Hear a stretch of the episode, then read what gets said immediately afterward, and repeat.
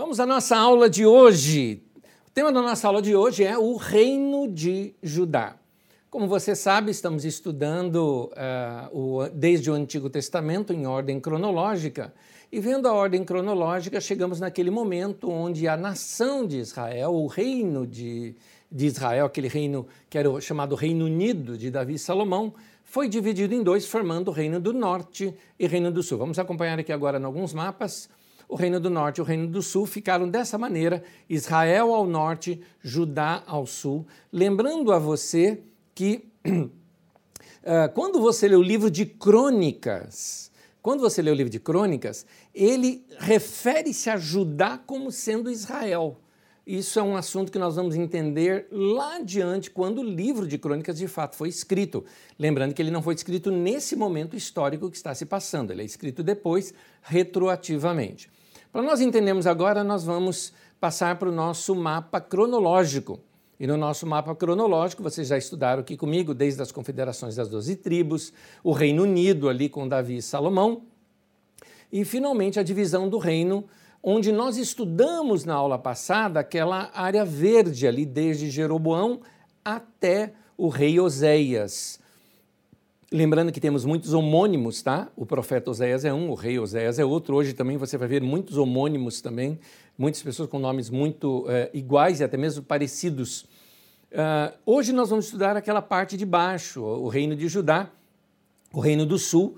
Como temos muita coisa e temos muito mais registro sobre o reino do sul do que o reino do norte, então nós vamos estudar esse pequeno trecho que está aí sublinhado, está marcado aí para você, é, entre é, de Roboão até o rei Uzias. Uh, vamos uh, começar então. Deixa eu dar uma introdução aqui para vocês. Se você ainda não baixou sua apostila, baixe em carisma.com.br barra didaquê e você vai ver ali no primeiro ponto o casamento da religião com o Estado. E nós estamos primeiramente falando do Brasil. O Brasil ele é um Estado arreligioso. O que é isso? O Brasil não toma partido como Estado, ele não toma partido de nenhuma religião, não é uma religião oficial do país, uh, como muitos imaginam ser, uh, uh, mas a não ser que alguma religião tenha alguma prática que vá contra a nossa Constituição. Então, se ela vai contra a Constituição, então o Brasil será contra. Mas se ela não mexe com a nossa Constituição, a religião é permitida na nossa nação. Dessa maneira, no Brasil, nem o governo pode mandar na igreja e nem a igreja mandar no governo. Mas isso só é dessa maneira depois da proclamação da República em 1889. Durante os tempos do Brasil colônia, do Brasil império, ah, toda a vida social, política, economia, a moral, a, a cultura, a educação, tudo seguia o padrão e o sistema do catolicismo. E isso era chamado do quê? De cristandade. Ou seja, cristandade é uma sociedade é, cristã. Agora, nesse casamento que teve entre é, Estado e, e igreja, nem tudo foi lua de mel, porque quando as imposições da igreja eram contrárias aos interesses econômicos do Estado, então prevalecia os interesses do Estado. Como aconteceu, por exemplo, na escravização dos índios, que a igreja foi contra mas o Estado impôs aquilo porque economicamente era assim, é, era esse o interesse da coroa.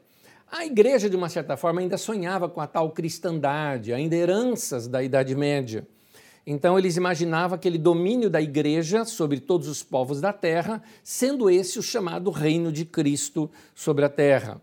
E eles viam, assim, o rei de Portugal e o rei da Espanha como se fosse, assim, um braço temporal do reinado de Cristo. Eles eram considerados instrumentos divinos. E com esse pensamento, é, é, a igreja, através de bulas papais, ela acabou outorgando poderes a esses reis, permitindo inclusive que os reis nomeassem bispos, nomeassem párocos nas suas colônias, e assim o Estado passou a controlar e manipular a religião para tentar uh, atender os seus próprios interesses. É a isso que nós chamamos de padroado. O padroado era isso.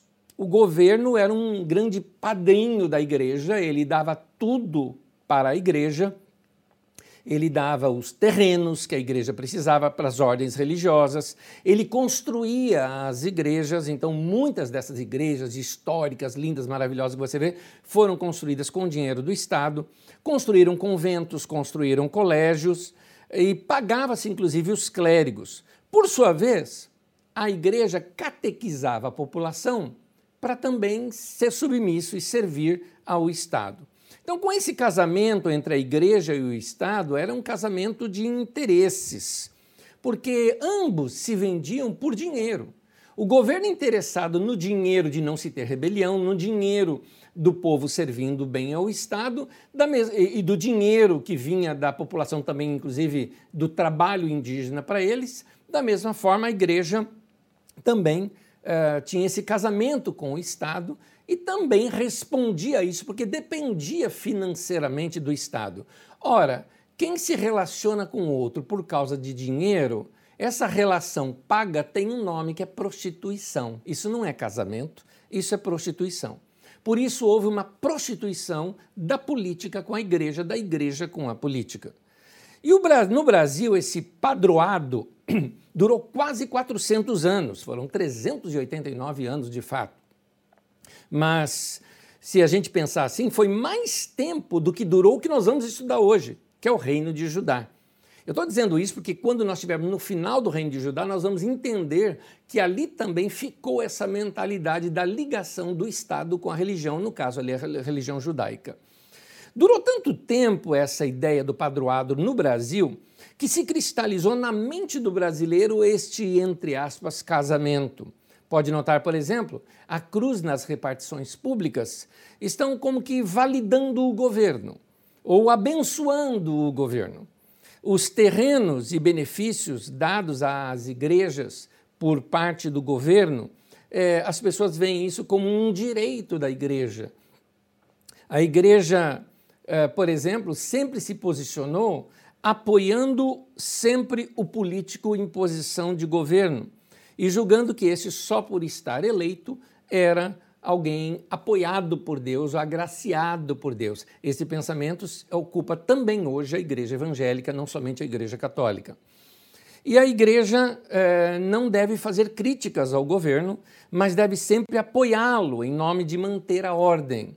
Fixa-se essa ideia, então, de uma religião que é manipulada e está a serviço do poder. Como você vê, o nosso problema no Brasil de, desse casamento de igreja com Estado é um problema histórico, não é algo novo. E é algo que inconscientemente está na sociedade, na cultura brasileira, essa junção.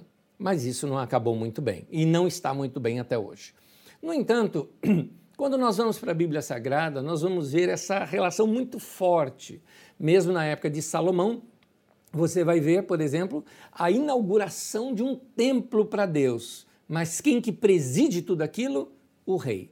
Então você vai notando que aos poucos a religião passa a ser um instrumento de manipulação do povo, seja ela a religião de Javé, ou seja ela inclusive o baalismo e todas as outras religiões que acabaram ali, eh, religiões dos cananeus, que acabaram por muitas vezes penetrando no meio eh, tanto do Reino do Norte, em Israel, quanto no Reino do Sul, em Judá. Vamos estudar então agora o Reino do Sul, Judá, e comecemos pelo seu primeiro rei depois da divisão, que é Roboão, e eu sempre vou colocar aqui a linha cronológica para você ter uma ideia de quem estamos falando. Roboão.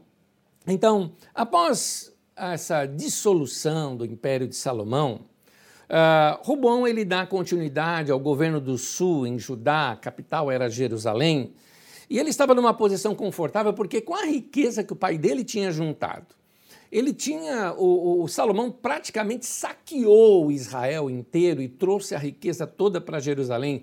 É por isso que o povo do norte resolveu é, pedir maior divisão de rendas, menos impostos, e Roboão não aceitou e por isso teve a divisão.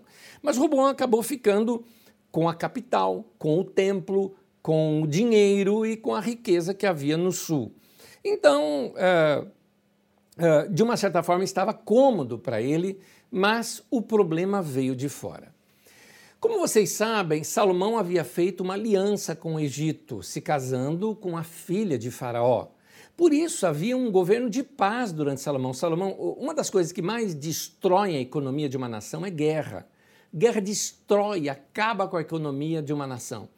E então Salomão, num período sem guerra alguma, porque havia acordos políticos com as nações vizinhas, pôde enriquecer a nação. Acontece que Roboão enfrenta logo de começo uma guerra exatamente contra o Egito. Porque lá no Egito houve um golpe de Estado e os líbios, se eu não me engano, foram que tomaram conta do Egito, gerando um novo faraó, uma nova dinastia. Essa nova dinastia não tinha nenhum pacto com eh, Judá, por exemplo, ou com Salomão, para eles nada interessava. Então o Egito, querendo expandir ali o seu império e as suas rotas comerciais, fez uma guerra contra Judá e claramente venceu. Este foi o rei Sisaque I. E este eh, faraó Sisaque I eh, eh, fez uma investida muito forte contra Judá e ali ele saqueou o templo, Uh, levou todos os objetos de ouro que Salomão tinha colocado ali no templo, levou muita riqueza e começou a cobrar, inclusive, impostos da parte de Roboão, da parte ali de Judá. Esta narrativa, inclusive, uh, há uma menção sobre isso num templo egípcio que existe até hoje. É o templo de Karnak, ali no Egito. Este templo aí tem uh, registro em alguns relevos do templo de Karnak. E, você pode ver aqui uma outra fotografia. É, esse é o templo de Karnak por dentro. E, e, essa, essa investida de Sisaque contra Judá ficou registrada aí. Vamos ler 2 Crônicas, onde narra essa história. 2 Crônicas 12, de 1 a 12, diz assim: Depois que Roboão se fortaleceu e se firmou como rei, ele e todo Israel abandonaram a lei do Senhor. Por terem sido infiéis ao Senhor, Sisaque, rei do Egito, atacou Jerusalém no quinto ano do reinado de Roboão.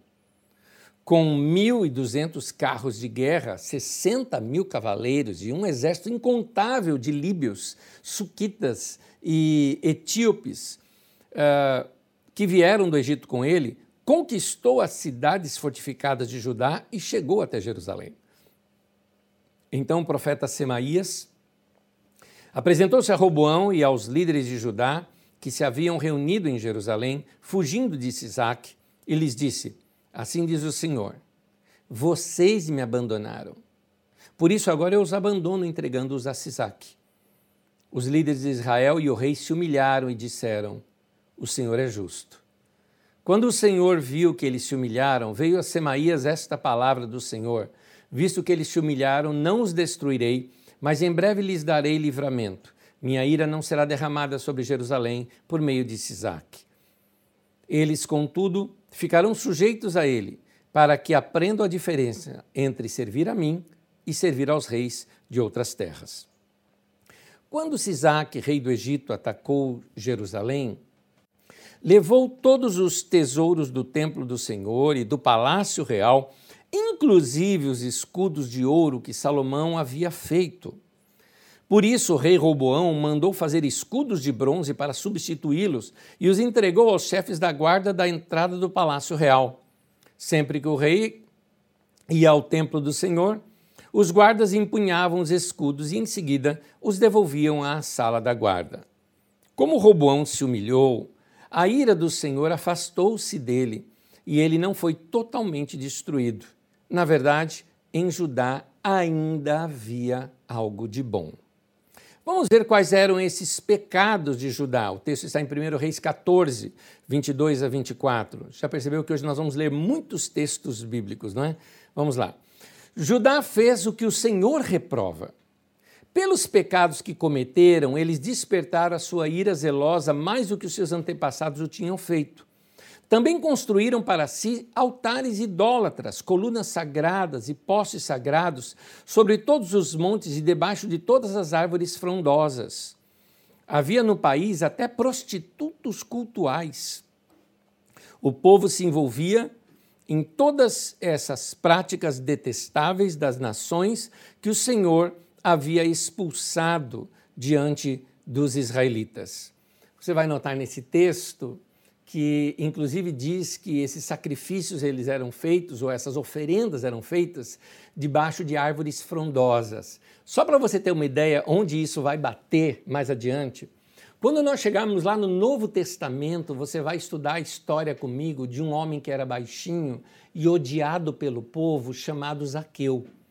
E Zaqueu ele, ele sobe numa figueira brava, ou seja, num sicômoro. E essa árvore, ela não era plantada dentro, não podia ter essa árvore dentro de uma cidade, e ela tinha que ter um limite, se eu não me engano, acho que de 20 metros ou 50 metros dos muros da cidade para fora. Se eu não me engano, 20 metros dos muros da cidade para fora. Por que razão? Os judeus não aceitavam nenhuma dessas árvores que eram muito frondosas, porque para eles essas árvores eram árvores onde se faziam feitiçarias. E isso começou nesse tempo aqui. Então, por isso essa árvore era já do lado de fora da cidade. Quando a gente estiver estudando isso lá adiante, nós vamos lembrar do porquê havia essa tradição entre os judeus ali. Agora, voltando também na história, vocês se lembram daquelas concessões feitas por Salomão eh, através dos seus acordos políticos? Salomão casava-se com mulheres, 700 mulheres ele se casou. 700. Isso significa muitos acordos políticos com povos pequenos, com cidadelas, com estados maiores, e elas eram, na sua maioria, filhas de reis vizinhos, e, e, isso se tornava em aliança política. Acontece que essas mulheres tinham seus deuses. E elas precisavam cultuar os seus deuses. Agora, dentro dos terrenos de Israel, não era permitido cultuar esses deuses. O que Salomão fez? Fez embaixadas desses outros países. Nessas embaixadas, uma embaixada, por exemplo, aquele terreno pertence a outro país.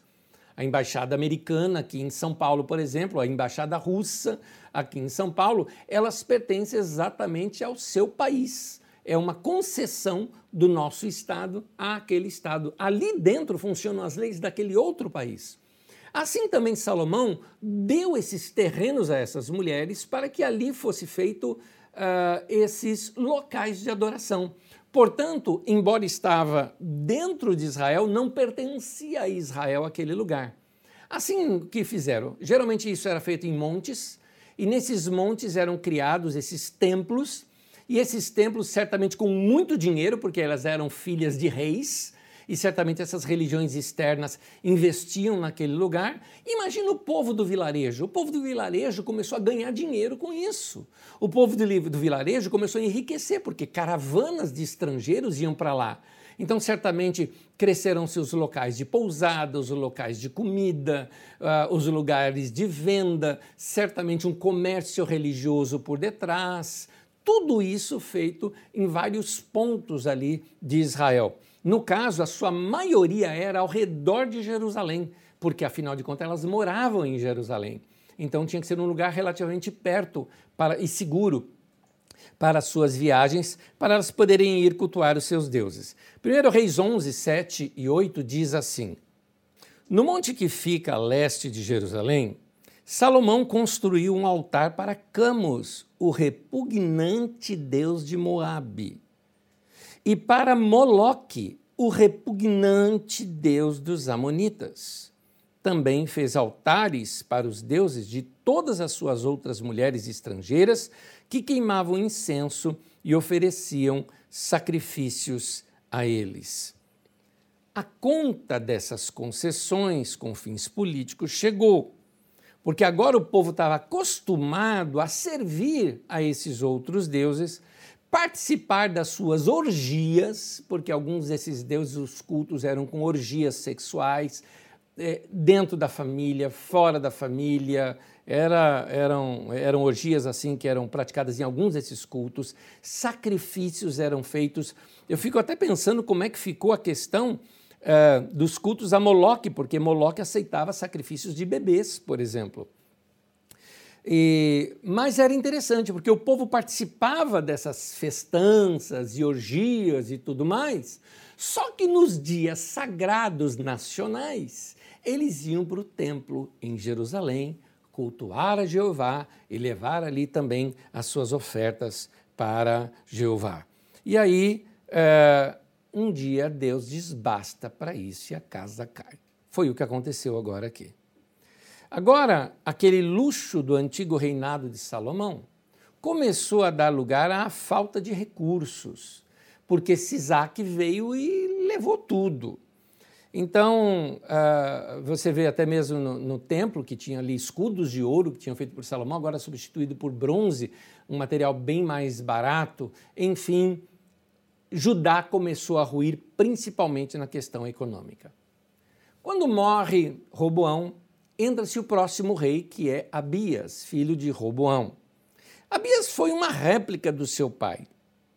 E ele não teve um coração voltado para Deus e por isso tem pouca narrativa acerca dele, a não ser no livro de Crônicas, uma narrativa um pouco construída ali, para não dizer que não falaram nada sobre ele.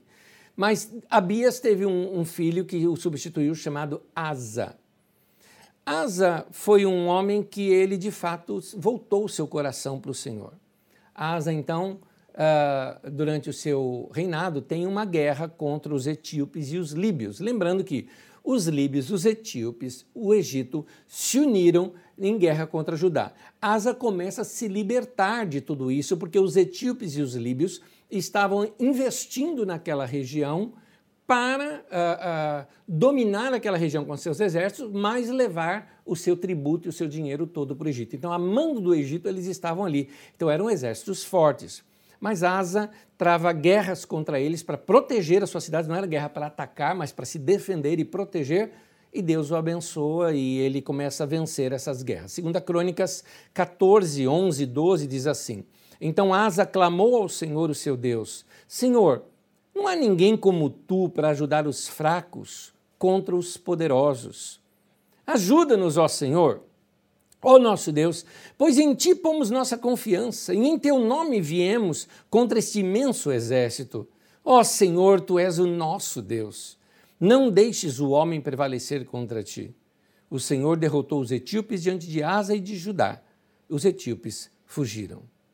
O profeta Azarias, filho de Obed, ele vem e traz uma palavra é, é, muito forte é, para fortalecer Asa diante de situações assim. Segunda Crônicas 15, versículo 1 e 2 diz assim: O Espírito de Deus veio sobre Azarias, filho de Obed. Ele saiu para encontrar-se com Asa e lhe disse: Escutem-me, Asa, e todo o povo de Judá e de Benjamim. O Senhor está com vocês quando vocês estão com ele. Se o buscarem, ele deixará que o encontrem. Mas se o abandonarem, ele os abandonará. Em 2 Crônicas 15, versículo 12, diz assim que eles fizeram um acordo de todo o coração e de toda a alma de buscar o Senhor, o Deus dos seus antepassados. Mais uma vez, mais vitórias vindo, porque um rei se voltou para Deus e, e, e, fez a nação também se voltar para Deus.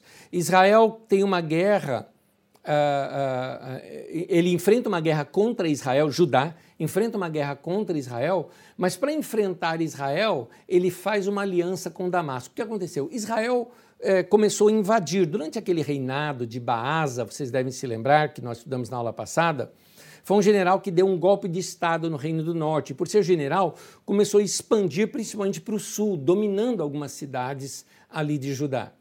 Uh, Judá sendo ainda fraco e sem muitos recursos, ele pega inclusive valores do templo, é, é, doações que tinham sido feitas pelo, para o templo, doações suas, pessoais, junta tudo isso, envia mensageiros para o rei da Síria, lá em cima, Damasco, e pede para ele: ataque Israel aí do norte, porque você atacando do norte, eles vão me libertar aqui dessa pressão que fazem aqui no sul. E isso, teoricamente, deu certo, quase. 1 Reis 15, de 11 a 14, diz assim: Asa fez o que o Senhor aprova, tal como Davi, seu predecessor. Expulsou do país os prostitutos cultuais e se desfez de todos os ídolos que seu pai havia feito. Chegou até depor a sua avó Maaca da posição de rainha-mãe, pois ela havia feito um poste sagrado repugnante. Asa derrubou o poste e o queimou no vale de Cedron. Embora os altares idólatras não tenham sido eliminados, o coração de Asa foi totalmente dedicado ao Senhor durante toda a sua vida. Naquela época, o, o vidente Anani vem e confronta o rei de Judá, dizendo: por você ter pedido ajuda ao rei da Síria e não ao Senhor, o seu Deus, o exército do rei da Síria escapou das suas mãos. Por acaso os etíopes e os líbios não eram um exército poderoso, com uma grande multidão de carros e cavalos? Contudo, quando você pediu ajuda ao Senhor, ele os entregou nas suas mãos. Pois os olhos do Senhor estão atentos sobre toda a terra para fortalecer aqueles que lhe dedicam totalmente o coração. Mas nisso você cometeu uma loucura. De agora em diante terá que enfrentar guerras. Asa irritou-se contra o vidente por causa disso. Ficou tão indignado que mandou prendê-lo. Nessa época, Asa oprimiu brutalmente alguns do povo. Que mudança! Um homem que tinha feito o que era certo, servindo ao Senhor, mas aqui a gente já tira uma lição. Tem pessoas que só servem a Deus quando estão crescendo, sendo abençoadas, prosperando ou quando tudo vai bem. Quando eles cometem um erro, ao invés de pedirem perdão, se arrepender e se humilhar, eles começam a selecionar o que querem ouvir. É, é como por exemplo, alguém que busca Deus, fala: Deus, eu quero servir a minha nação de alguma forma. Ele se envolve, talvez, numa política ou algo parecido, e com um coraçãozão quer servir. Só que com os anos de política, vai aprendendo o macete das coisas, vira corrupto. Aí alguém vai confrontar a corrupção, ele fala: Não vou mais ouvir esse cara. Eu vou ouvir os outros profetas que profetizam o que eu quero ouvir. Foi o que Asa fez. Mandou, inclusive, prender o profeta que havia falado isso para ele, confrontado a ele. Asa se tornou amargurado. Asa se tornou um homem que não queria nem mais saber de Deus na vida dele, porque Deus é, trouxe para ele uma repreensão. Sabe, filho mimado que não sabe ouvir não? Assim foi Asa naquele momento. Segunda Crônica 16, 12 e 13 mostra o final da vida de Asa, diz assim: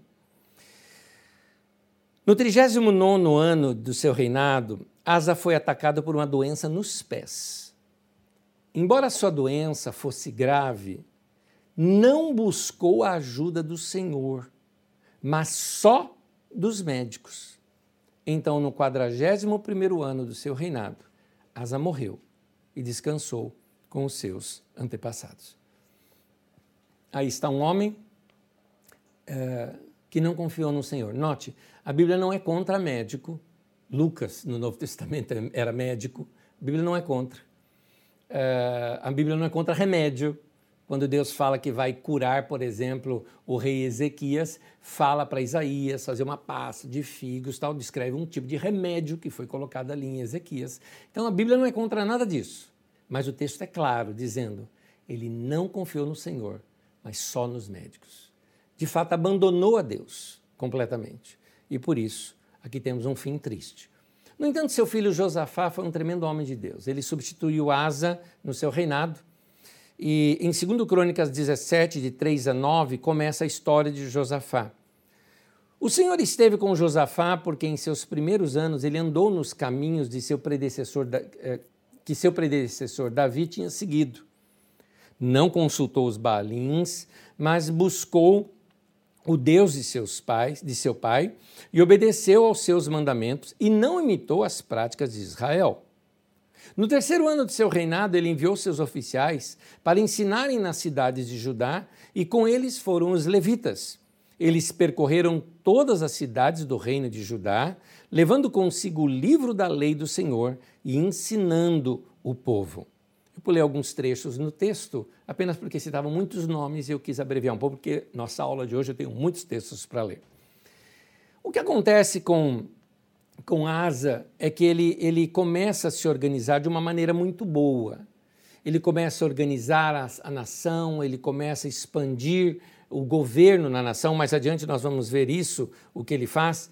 Ele, ele começa uh, trazer a pregação da lei do Senhor em cada cidade, como se fazia nos tempos antigos. E isso foi muito bom. Só que Asa cometeu um erro. O erro de Asa foi que, para evitar guerra com o reino do norte, ele fez o quê?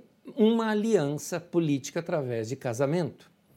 Asa se casou com a filha de Acabe. Você lembra de rei Acabe, quem era? Você ouviu muito falar dele aqui na aula passada. É aquele rei que o profeta Elias ficava o tempo todo ali combatendo. O rei Acabe era aquele que era casado com Jezabel, que foi a introdutora, a responsável, a rainha responsável por introduzir o, o culto a Baal no Reino do Norte e exterminar, inclusive, os sacerdotes uh, de, de Jeová. Então, Elias uh, uh, fez altos combates contra a família inteira de Acabe e Josafá se casa com uma das filhas de Acabe. Ele aliou-se com Acabe numa guerra contra a Síria, e esta guerra eu mencionei na aula passada. Ele, uh, eles vão sair para a guerra, e quando eles vão sair para a guerra, Josafá fala: Pera um pouquinho, não tem algum profeta do Senhor aqui? E ele manda chamar ali os profetas, mas não eram, eram profetas pagos pelo rei. E esses profetas só profetizavam o que o rei queria ouvir.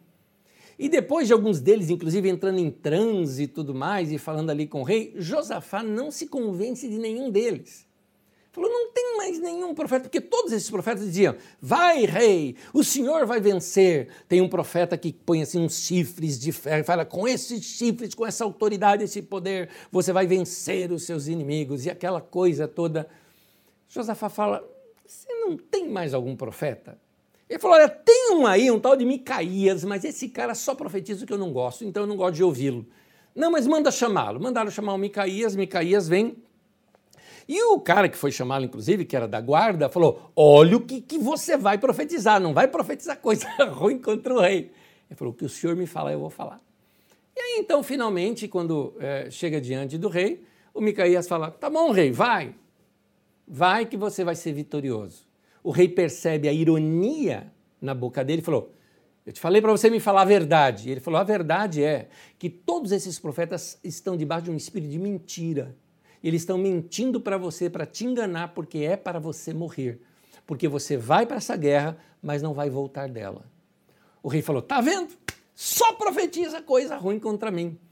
E ele pega e, e manda prender o Micaías a pão e água e, e diz que é, ele ficaria assim até voltar. E o Micaías fala: Você não vai voltar.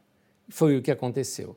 É, é nessa guerra que Acabe morre e Josafá quase morre na guerra.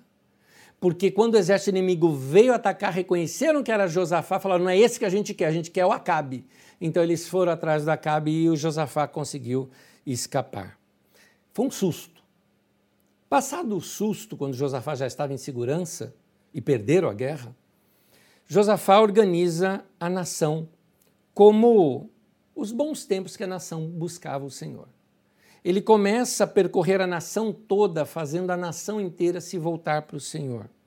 Ele colocou juízes, que o texto dizia que eles não aceitavam corrupção, e ele julgava as pendências das causas do povo, trazendo justiça na nação a nação estava organizada.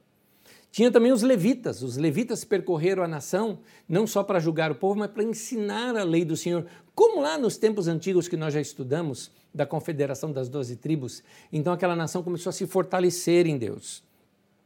Mas aí surgiu uma guerra inesperada. Três nações vizinhas fazem um complô para atacar Judá. Quando ele fica sabendo, a nação estava organizada. Com a nação organizada, as redes de comunicação da nação funcionaram rapidamente. Facilmente todos foram avisados. Houve uma convocação de uma assembleia para o povo que buscar o Senhor. E foi interessante porque Josafá convoca a nação para buscar Deus e ele mesmo toma a frente e começa a orar. É muito lindo ver isso, que o rei já toma a frente, começa a orar e lidera a nação. Segunda Crônicas 20, de 17 a 22, o texto diz assim: Vocês não precisarão lutar nessa batalha. Isso foi um profeta que estava falando com eles. Tomem suas posições, permaneçam firmes e vejam o livramento que o Senhor lhes dará. Ó Judá, ó Jerusalém, não tenham medo nem desanimem. Saiam para enfrentá-los amanhã e o Senhor estará com vocês. Josafá prostrou-se rosto em terra, e todo o povo de Judá e de Jerusalém prostrou-se em adoração perante o Senhor. Então os levitas, descendentes dos coatitas e dos coreitas, levantaram-se e louvaram o Senhor, o Deus de Israel, em alta voz. De madrugada, partiram para o deserto de Tecoa. Quando estavam saindo, Josafá lhes disse: Escutem-me, Judá e povo de Jerusalém. Tenham fé no Senhor, o seu Deus, e vocês serão sustentados. Tenham fé nos profetas do Senhor e terão vitória.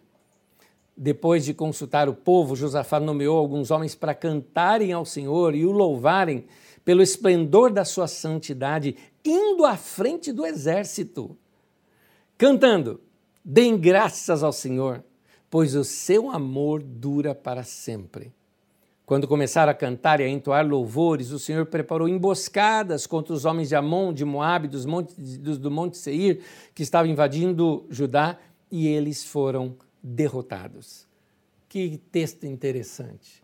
Eles estavam tão seguros de que Deus iria fazer isso por eles, que eles nem, assim, na frente do, do da batalha, na frente do, do exército, eles colocaram ali os cantores, vão cantando, cantando, cantando. Quando chegaram no campo de batalha, na verdade, uma nação se desentendeu com a outra e voltou-se uma contra a outra, outra contra uma, e assim foi entre as três. Quando chegaram lá, era somente cadáveres e, um, e, e, e eles acabaram não precisando lutar, inclusive ficaram com todos os despojos de guerra de todos aqueles que foram ali para as batalhas. Foi mais um livramento, simplesmente por buscar o Senhor.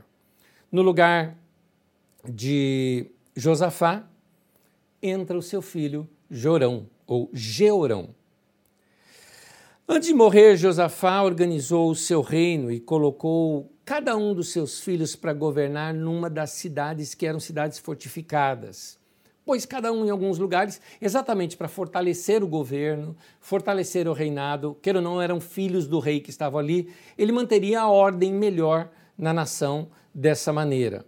No entanto, Georão, que era o seu filho mais velho, assim que ele se estabeleceu melhor no trono, ele fez uma coisa: mandou matar todos os seus irmãos. E matou também todos os líderes de Israel que, por algum motivo, tomaram partido desses irmãos. Ele fez alianças políticas com o reino do norte, com, lá com a família de Acabe, já agora, no caso, com os filhos de Acabe que estavam no trono lá eh, em Israel e se casou com uma filha de Acabe. Certamente, a gente só não sabe se era uma filha de Jezabel ou se filha de uma outra mulher de Acabe, mas o mais provável é que fosse uma filha de Jezabel, uh, uh, ou filha de uma outra mulher de Acabe, no qual uh, manteve-se também aqueles cultos a Baal. O que aconteceu foi que algumas guerras vieram contra Judá e Judá não foi protegido dessa vez e começaram a perder algumas cidades.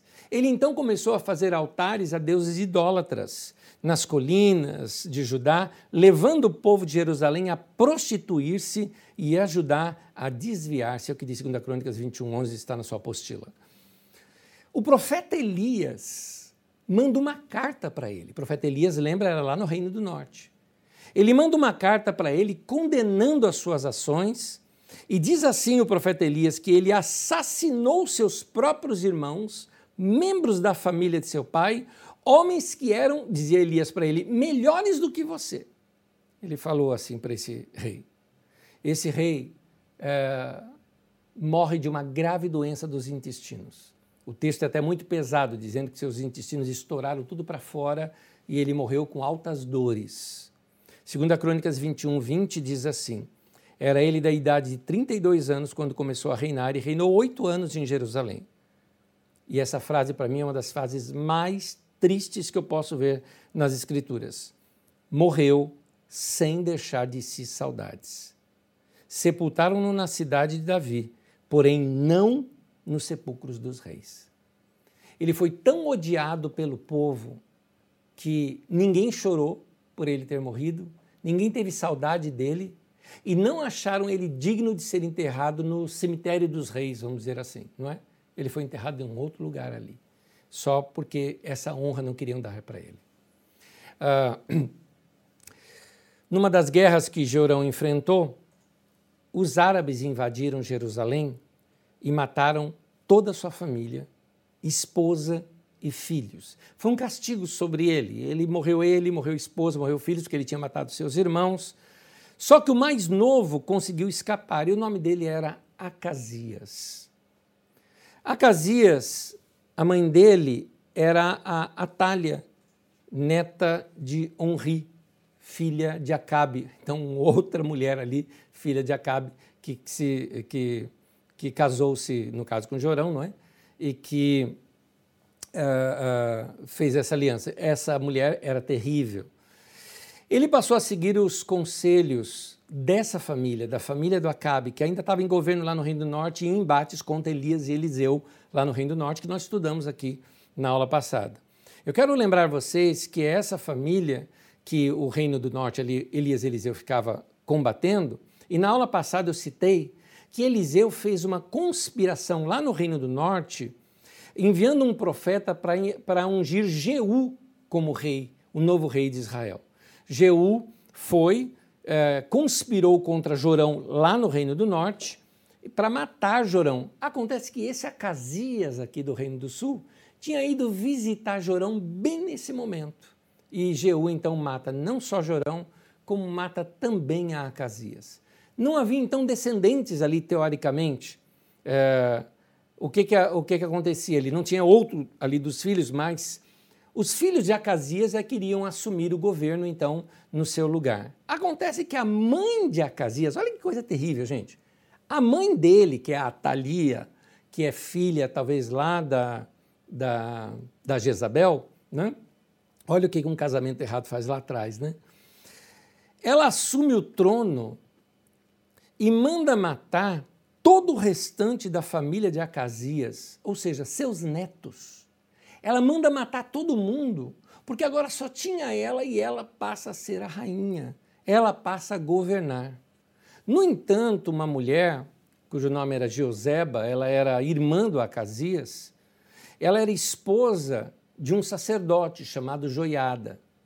Então, ela, em, em, em, em, acordo com o pessoal ali que cuidava do templo, escondeu Joás, que era um bebê que ia ser morto pela avó ela escondeu no templo. E ali no templo, esse menino foi criado dentro do templo sem a avó saber que esse menino havia sobrevivido. No sétimo ano, Joiada organiza uma tomada de poder. Ele contratou gente de fora, ele contratou mercenários, ele formou um outro exército, cercou o templo, chamou os levitas, os sacerdotes, sobre esses ele tinha autoridade, e falou: aqui está um genuíno descendente de Davi ao trono, que é Joás. Colocou Joás no trono, levou para fora, convocou a multidão toda para uma grande festa e a multidão toda fica feliz, aclamando que agora tinha um descendente de Davi sobre o trono. A Thalia fica sabendo disso, chama de traição, mas ela é morta, deposta e morta. E naquele dia a nação toda fizeram uma aliança com o Senhor para poderem servir ao Senhor novamente. Segundo Crônicas 23, 16 e 17 diz assim: E Joiada fez um acordo pelo qual ele, o povo e o rei seriam o povo do Senhor. Então todo o povo foi ao templo de Baal e o derrubou. É muito provável que esse templo de Baal tenha sido construído nessa época em que esta rainha mãe assumiu o trono, porque afinal de contas, lembra-se, ela é neta de um sacerdote de Baal, não é? é ela é é, é, ela vem ali daquela descendência. Joás era apenas um bebê e quando ele tinha então seus é, sete a oito anos de idade, é que ele assume ali como sendo rei. É claro que quem governou nesse tempo foi o sacerdote Joiada. Joás não teria condição, ele era só um ícone representativo. Tanto que quando Joiada faleceu, ele foi tão aclamado, tão entendido que era ele que governava a nação, que ele foi sepultado lá no túmulo dos reis, sendo assim honrado. Isso era uma grande honra que poderia se dar a alguém que morria ali em Judá. Após a morte de Joiada, um grupo de líderes vai até o rei. E eles eram representantes provavelmente daqueles que estavam interessados no comércio que foi abalado com a extinção dos cultos a Baal. Lembra que eu falei que tinha aqueles postes tinha aqueles lugares onde tinham cultos? Joiada mandou acabar com tudo isso, era proibido esses cultos. Sendo proibidos esses cultos, aquelas cidadezinhas que viviam desse comércio religioso a Baal, os que ganhavam dinheiro com aquilo ficaram chateados, afinal de contas, nós não estamos ganhando mais dinheiro. Fizeram uma comitiva, foram conversar com o rei E o rei permitiu, então, que o culto religioso, esse culto a outras religiões, voltassem naqueles lugares para que a economia voltasse a funcionar naquele lugar. Zacarias, não confunda com profeta, simplesmente o nome é igual, também profeta, mas não é o profeta que escreveu o livro de Zacarias. Esse é filho de Joiada. Ele profetiza contra essa artimanha econômica desses poderosos, dessas famílias poderosas e essa manipulação feita também ali com o rei. Porque ele profetizou contra, o rei autoriza também, mesmo com a autorização do rei, ele é morto. Não aceitavam que se profetizasse contra o rei. Uh, o que acontece é que os sírios, mesmo com um exército menor, fez uma guerra contra Judá, venceu Judá, conquistou boa parte das riquezas que haviam no templo, que haviam sido recolhidas ali durante o seu mandato, foram levadas lá para a Síria. E jo, uh, Joás, depois de uma revolta popular de pessoas que não gostaram da morte de Zacarias, uh, uh, alguns dos seus oficiais o assassinaram. E o seu filho Amazias foi que reinou no seu lugar. Amazias começou bem no seu reinado. Ele servia ao Senhor, mas depois de vencer algumas guerras, o sucesso lhe subiu à cabeça. Ele abandonou o Senhor e provocou uma guerra contra Israel.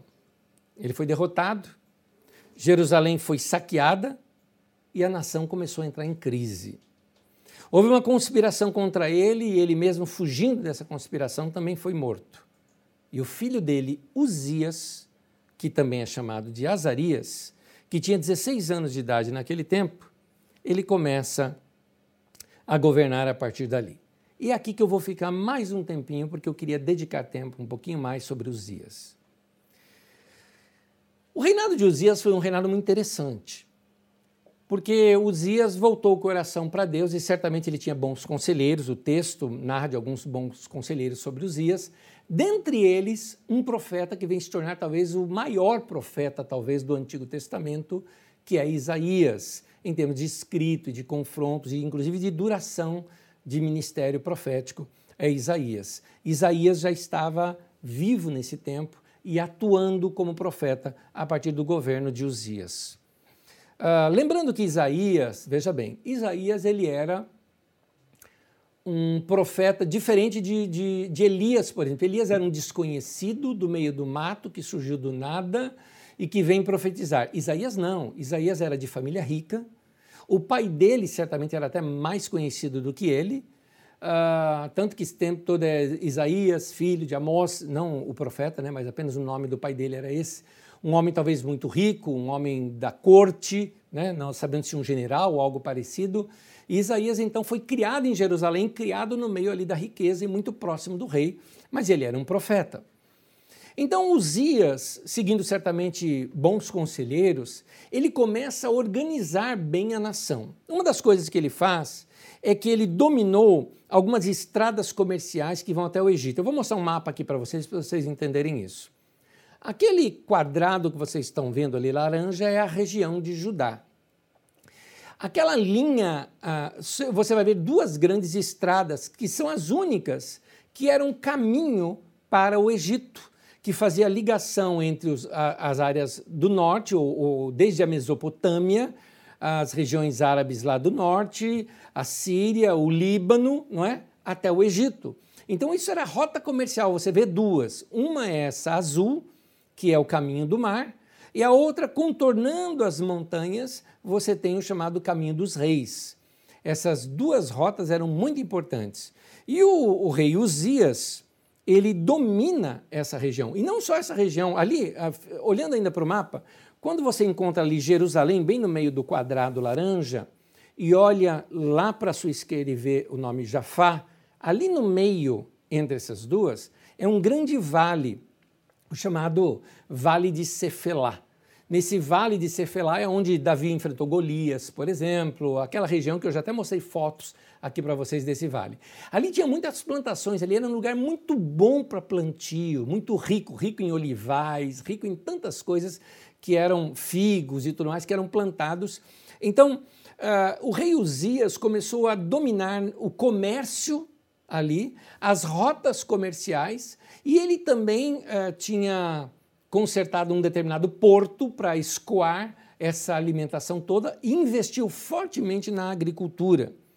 Além disso, os engenheiros dele criaram algumas máquinas bélicas de alta tecnologia para a época, que disparavam uma grande quantidade de flechas e de pedras ao mesmo tempo. Para quê? Para proteger a capital e proteger as laterais para situações de guerras e de invasão. Então, ao redor ali todo ficou bem protegido, o comércio crescendo, o dinheiro começando a entrar e certamente a capital passou a ser uh, lugares onde muitos povos vinham e afluíam para lá. Então, novos bairros surgiram com novas produções. Por exemplo, aumentou o comércio e também a extração de minério, e o escoamento disso era através dos portos que ele tinha consertado. Ele construiu fortaleza, aumentou o seu exército, incentivou a agricultura, a pecuária, tudo parecia lindo, estava tudo muito bem organizado e a nação começando a crescer. Mas Isaías começa a perceber algumas coisas. Enquanto o país parecia lindo e em progresso, ele percebeu que os líderes da nação roubavam os pobres e faziam dinheiro à custa de pagar mal os trabalhadores. Isaías então começa a se levantar contra esses homens e a profetizar contra eles, dizendo assim: Isaías 3: O Eterno entra na sala do tribunal, ele toma assento para julgar seu povo. O Eterno exige ordem no tribunal, conduz os líderes do povo ao banco dos réus e diz assim para eles: Vocês saquearam este país suas casas estão entupidas de coisas que vocês roubaram dos pobres. Como podem pisar no meu povo, esfregando o rosto dos coitados na lama? Isso daqui era um trocadilho que Isaías estava usando de esfregar o rosto dos coitados na lama, porque esses bairros novos que surgiram foi para suprir a produção de tijolos para as grandes construções e esse povo explorava a mão de obra barata. Eu fico pensando a crise que Isaías entrou pelo seguinte: Isaías era da corte, Isaías era de família rica. E aí ele começa a perceber que a riqueza na qual ele usufruía era uma riqueza à custa da vida de trabalhadores e do salário dos pobres, que não lhes era dado, e esses homens enriqueciam, e assim enriquecia a cidade e enriquecia onde Isaías vivia. Isaías também começou a perceber algumas coisas. Imagina, por exemplo, uma, as festas que tinham. Quando se tinham as festas, aniversários, ou festas solenes, ou festas religiosas, Isaías tinha que encontrar naquelas festas os seus amigos que cresceram com ele, que eram quem? Os corruptos. Os seus amigos, os seus vizinhos, eram exatamente os corruptos daquela nação. Olha o conflito que Isaías entrou nesse momento. Mas ele faz as suas denúncias. Isaías 3, de 8 a 10 diz assim: Ai de vocês que compram todas as casas e se apossam das terras, expulsando os antigos moradores e fixando nos antigos terrenos deles as placas de não entre, tomando conta do país e deixando a população sem abrigo e sem terra. Você percebeu isso? O que Isaías está dizendo é o seguinte: espera um pouquinho. Aquelas terras que foram divididas lá atrás, né, na época de Josué ainda, que foi dividida, que formou aquelas confederações das tribos e que foi sendo passado de geração em geração, esses homens agora, os ricaços, vinham, obrigavam essas vendas, compravam essas terras e depois colocavam uma placa ali, você não pode entrar. Está parecendo uma música que tem na MPB que conta acerca, é, vai contando a história de um, uh, de um construtor, aliás, chamamos de construtor, né? que uh, vai contando a história de um construtor, no qual ele uh, constrói um prédio, ele dá vida ali, ele vê aquela obra de arte, mas um dia ele está olhando para aquele prédio e alguém pergunta para ele, o que, que você está olhando? Por que, que você está olhando para lá? Está querendo entrar lá? Está querendo roubar? Não é? Ou seja, ele não poderia nem sequer entrar num prédio que ele mesmo construiu. Essa ideia, passada inclusive na nossa música, é uma crítica social, como é o caso de Isaías fazendo isso aqui agora. Mas é, esses mesmos líderes, aqui é que vem um ponto, eles também eram muito religiosos. Eles faziam grandes eventos, grandes reuniões, e achavam que Deus se agradava disso. Faziam grandes festas para Deus, estes que roubavam o povo. Organizavam essas festas, entre aspas, para Deus. Isaías 3, de 13 a 17, em nome de Deus, olha o que é dito aqui. Chega de joguinhos religiosos. Não suporto mais essa encenação. Pausa. Deixe-me ser muito claro aqui. Eu não suporto mais marcha por Jesus. Não suporto. Acho uma abominação o que a igreja faz na marcha por Jesus. Eu não suporto. Ela é organizada por político, ela é levada a políticos. Procura na internet, você vai ver todos os políticos, inclusive esses que estão presos aí agora, tudo lá, né, eh, sendo apoiados pelos líderes religiosos. Ela é, na verdade, uma propagação é, é, populista, religiosa, para fins políticos. Jesus não tem nada a ver com isso. Muitos anos atrás, oh, não é novo esse assunto que eu estou falando, não, hein? Não é novo, não. Anos atrás eu me lembro de uma manchete, não lembro se Folha ou Estadão, que era estampada assim, na época em que a Marcha por Jesus aqui em São Paulo, foi tudo para votar no Maluf. E estava assim, Marcha por Jesus ou por Maluf? Essa era a notícia numa da, num dos eventos. Não é diferente nas cidades pequenas, na, tanto que tem os discursos dos políticos. Para mim não tem diferença nenhuma do que Isaías está confrontando aqui agora. Vamos ler o texto então de novo. Chega de joguinhos religiosos, não suporto mais essa encenação. Conferências mensais, agências sabáticas, encontros especiais, reuniões, reuniões e mais reuniões. Não aguento ouvir falar de, em reunião. São reuniões para isso, reuniões para aquilo. Chega de reuniões, vocês me cansam. Estou cansado de religião, de tanta religião. Enquanto vocês continuam pecando. Quando fizerem a próxima oração coletiva, eu vou olhar para o outro lado. Não importa se oram alto, por muito tempo com frequência, eu não vou dar ouvidos. Sabe por quê? Porque vocês têm trucidado pessoas, as suas mãos estão cheias de sangue. Vão para casa e se lavem, limpem essa sujeira toda, esfreguem a vida até que saiam as suas maldades, para que eu não seja mais obrigado a olhar para elas. Não é, digam não para o mal, aprendam a fazer o bem, trabalhem pela justiça, ajudem os oprimidos e marginalizados, façam alguma coisa pelo sem-teto, levantem a voz em favor dos indefesos. Presta atenção no que o texto diz, porque quando Deus está condenando os pecados, dizendo vocês vivem em pecado, nós, com mentalidade católica medieval e evangélica moderna, a gente pensa que pecado só tem a ver com órgãos sexuais. É só isso. Se tem coisa sexual no meio é pecado. Se não tem, então não tem nada a ver. Inclusive esses que falam aí hoje, ah, ele está defendendo as ideias cristãs. Sempre tem a ver com sexo.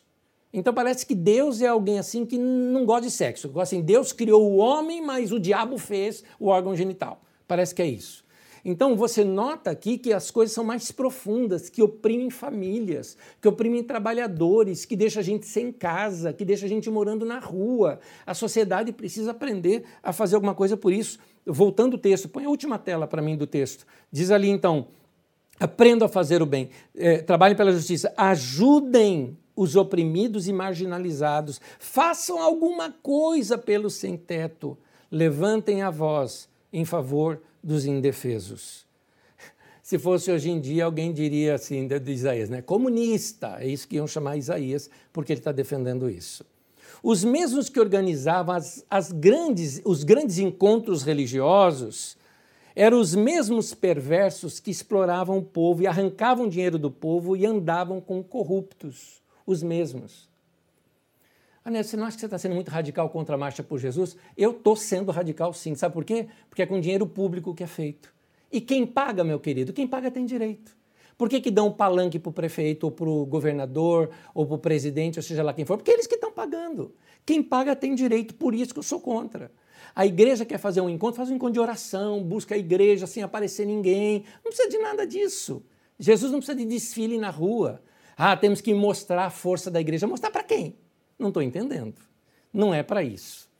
Vamos lá, Isaías 3, 21 a 23 diz assim: Dá para acreditar?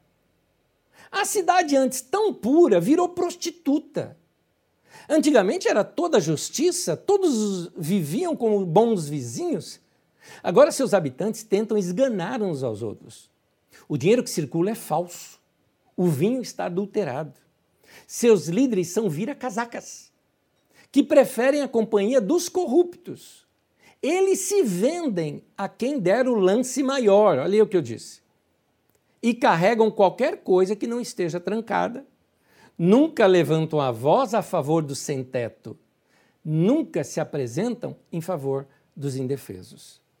Queridos, os olhos de Isaías foram abertos e ele entendeu que toda aquela prosperidade vinha de trabalhos de gente mal paga. Os olhos foram abertos e por isso ele confrontou tudo isso. Devido às conquistas, o rei Uzias estava sendo considerado quase que um novo rei Davi. Ele era idolatrado por todos e aí o sucesso de novo subiu à cabeça de um outro rei, que se julgou mais do que de fato ele era. Vamos ver um grave erro de Uzias aqui. Segundo Crônicas 26, de 16 a 22, já estou quase terminando. Diz assim: Mas o poder e a fama acabaram subindo à cabeça do rei. E sua arrogância e seu orgulho provocaram sua queda. Certo dia, já rebelde contra Deus, ele entrou no templo do Eterno como se fosse o seu dono e queimou incenso no altar. Ou seja, ele que financiava aquilo, então ele se julgava dono daquela religião. Continuando. O sacerdote Azarias, apoiado por 80 sacerdotes corajosos do Eterno, tentou impedi-lo. Eles o repreenderam, dizendo: Você não pode fazer isso, Zias, porque é tarefa dos sacerdotes, descendentes de Arão, especialmente consagrados para esse trabalho. Só eles podem queimar intenso. Saia do templo do Eterno. Você foi infiel. Não pense que o Eterno irá honrar você por isso. Note, os homens confrontando um rei, porque o rei está fora da palavra de Deus. É porque tem gente hoje em dia que diz que a gente não pode confrontar lideranças porque foram colocados por Deus. E aqui você está vendo que os reis têm que ser confrontados pela palavra de Deus. Mas Uzias, com o incensário na mão, pronto para queimá-lo, ficou furioso com a interrupção. Ele começou a xingar os sacerdotes. É bem característico esse xingar. Mas enquanto discutiam, apareceu uma doença de pele na testa dele. Assim que o sacerdote principal Azarias e os demais sacerdotes viram sinais da doença, retiraram-no dali rapidamente. Ele correu para fora, pois reconheceu que a doença tinha sido uma marca sobre ele. Ela acompanhou Uzias para o resto da vida, e o rei precisou viver em isolamento. Seu filho Jotão, que tomava conta do palácio, assumiu o governo da nação. O restante da vida de Uzias, do início ao fim, foi registrado pelo profeta Isaías, filho de Amós. Uzias morreu e foi sepultado com seus antepassados no campo ao lado do cemitério real. Por causa da sua doença, ele não pôde ser enterrado no cemitério dos reis. Seu filho Jotão foi o seu sucessor. Terminando, como vocês veem, vamos tomar Uzias como exemplo. Depois que foi fortificado, que prosperou, ele perdeu o coração. Eu queria aqui é, dar alguns conselhos antes de terminar a você, meu amigo pastor que está me ouvindo. Se você se desconectar com Deus, você vai ver outros movimentos fazendo aquilo que você deveria estar tá fazendo. Porque se você está no ministério, é porque você e a igreja que você pastoreia tem um papel no meio do corpo de Cristo. Mas se você não fizer, esse papel, Deus vai levantar outro para fazer isso no seu lugar. Enquanto Uzias começou, eh, andou nos caminhos de Deus, ele prosperou. Mas o dinheiro e o aplauso, eles corrompem. uma das coisas que nós precisamos aprender é aprender a ser elogiado. Porque junto com o elogio também vem crítica. A gente tem que saber ser elogiado e também tem que saber ser criticado. Acontece que Uzias se ensoberbeceu. E ele achou que ele era alguém tão importante, tão importante, que ele ousou fazer coisas no qual nem ele era chamado para fazer. É muito fácil ser fiel no anonimato. É fácil ser fiel quando você está sendo perseguido, é injusto, é pequeno, está ali, sabe?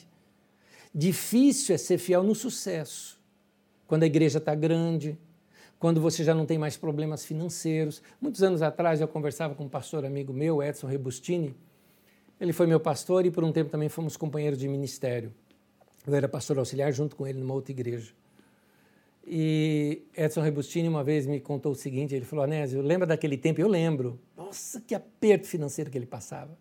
Passava cada aperto financeiro, lembro até hoje do Fiatzinho velho dele, que ele andava na rua, a porta do carro abria sozinha, assim, porque não tinha trava. Né? E, e ele falou, olha, eu tive vezes de eu e minha família, nós temos que orar para ter o que comer naquela semana. E ele falou, e hoje? Hoje eu sou um homem próspero, Deus me abençoou, eu não preciso orar para ter o que comer, eu pego meu cartão, vou lá, passo, compro. Ele falou: Eu temo uma coisa, eu temo perder aquele coração que eu tinha para Deus.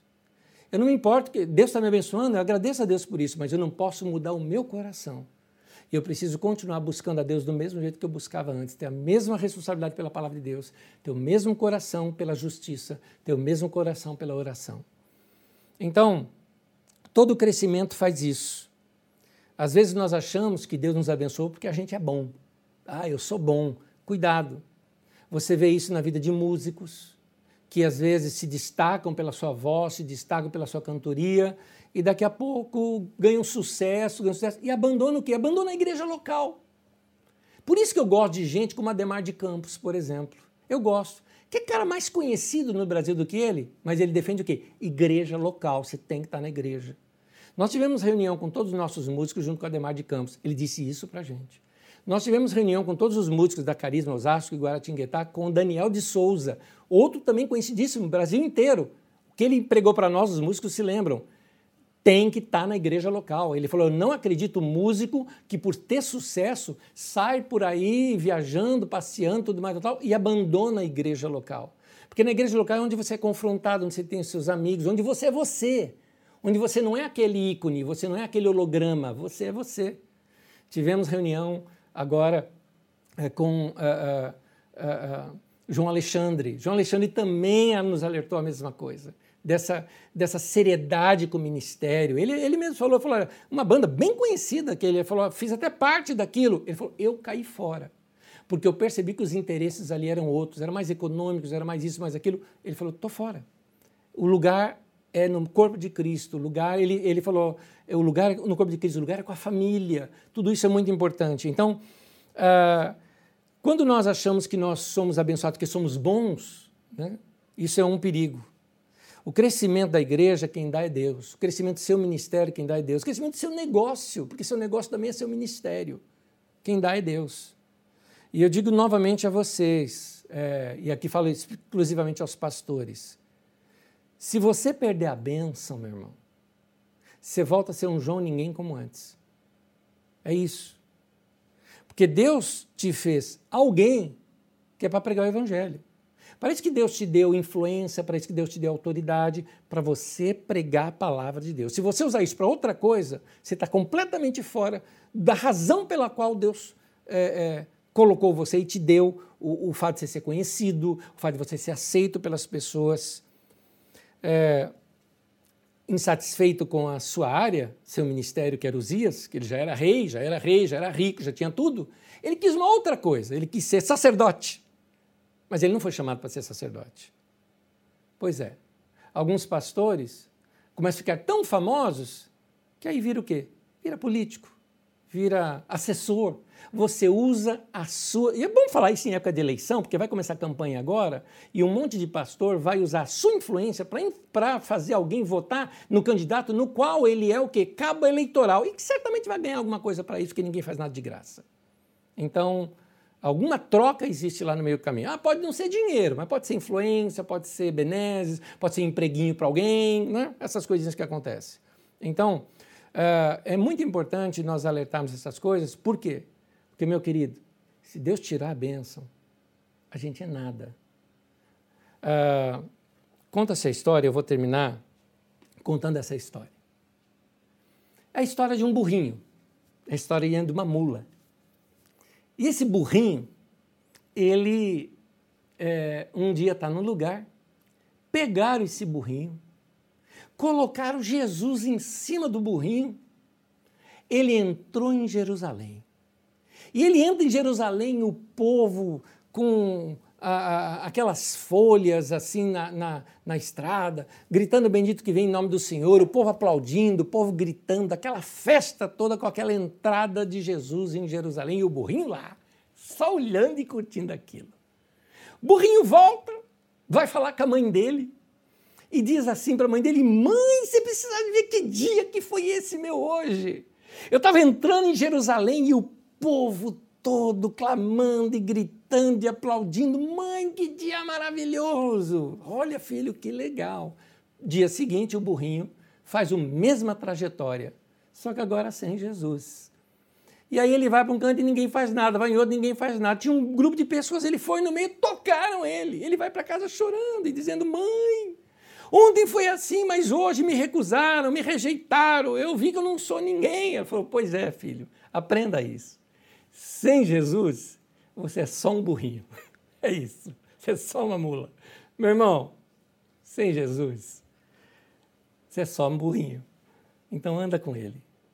Seja fiel ao teu ministério. Checa aquilo que arde teu coração diante de Deus. Prega a palavra, meu irmão. Prega a palavra. A tempo e fora de tempo, como diz Paulo. Deus está nos dizendo que Ele quer a gente com aquele mesmo coração de quando a gente começou. Se Deus te chamou para ser um profeta, seja. Se ser um mestre, seja. Se Deus te chamou para ser um pastor, seja. Se Deus te chamou para cantar, cante, mas faça do mesmo jeito que antes. Se Deus te chamou para servir, sirva. Se Deus te chamou para dar aulas, dê o seu melhor.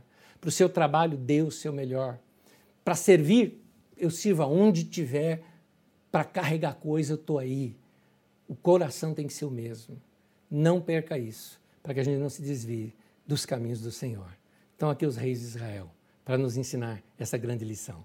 Que Deus te abençoe. Quero lembrar é, é, a você que a nossa apostila está disponível em carisma.com.br barra. Se você não baixou a sua, aproveita para baixar nesse momento. Eu volto daqui a pouquinho, não vai embora não.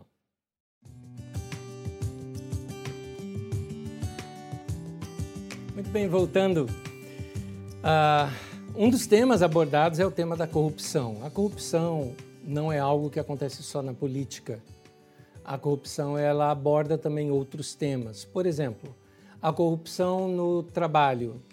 Existe a corrupção que as pessoas praticam no meio do trabalho, na venda, uh, na, ao burlar impostos, uh, ao maquiar determinadas uh, erros de seu produto, você vendeu um produto com risco, mas você maqueia aquilo para que ninguém per perceba, você não é claro com a pessoa para quem você está vendendo.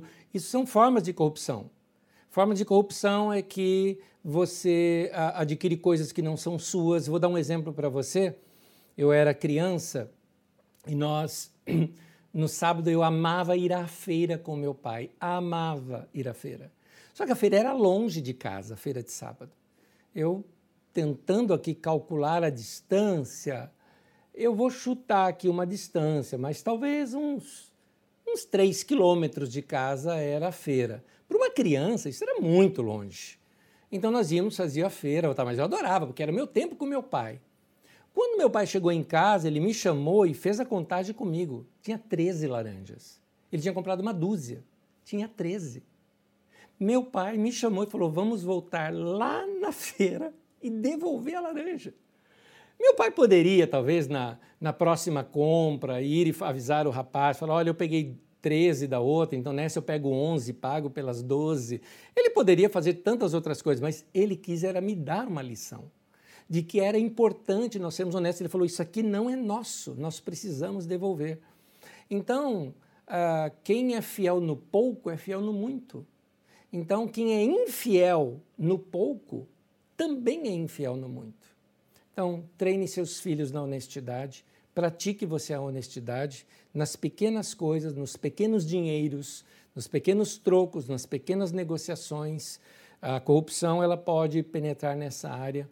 Corrupção também, não existe só a corrupção de dinheiro, existe a corrupção de poder. Corrupção de poder acontece muito em empresa, quando pessoas puxam o tapete de outra, quando você inventa uma mentira para defraudar alguém, para uh, enfraquecer a imagem de alguém na empresa.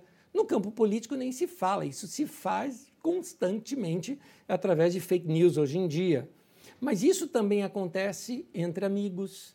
Quando você, por exemplo, está com ciúme de uma amizade com uma outra amizade, então você tenta diminuir aquela pessoa diante da outra, você pode dar aquele, não sei, deixa dúvidas no ar para você enfraquecer a imagem da outra pessoa. Isso são, isso é corrupção moral, corrupção de relacionamentos.